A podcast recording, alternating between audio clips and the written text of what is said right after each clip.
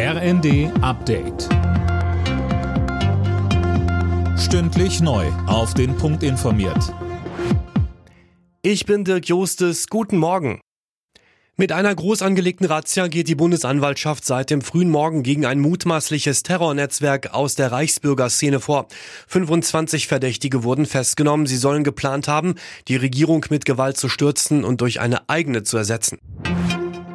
Die Bundesregierung berät heute über den Schutz der kritischen Infrastrukturen in Deutschland. Nach zahlreichen Cyberangriffen wird das Thema immer wichtiger. Sönke Röhling, es geht aber nicht nur um Behördenwebsites. Ja, und nicht nur um Cyberangriffe. Insgesamt werden elf Sektoren als kritisch eingestuft. Darunter die Energieversorgung, die Verkehrsinfrastruktur und das Bankwesen. Aber auch Trink- und Abwasser, Verwaltung oder die Produktion und der Verkauf von Lebensmitteln.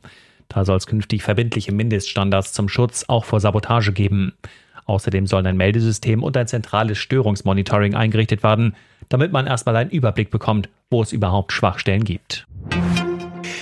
China lockert seine strenge Null-Covid-Politik. Unter anderem soll es neue Regeln für die Quarantäne und bei den Corona-Tests geben.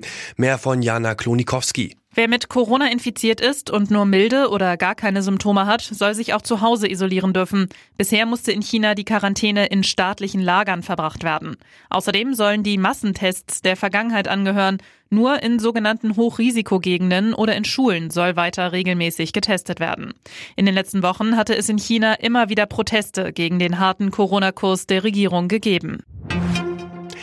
Bei der Fußball-WM hat es die nächste Überraschung gegeben. Marokko steht zum ersten Mal in der Geschichte im Viertelfinale.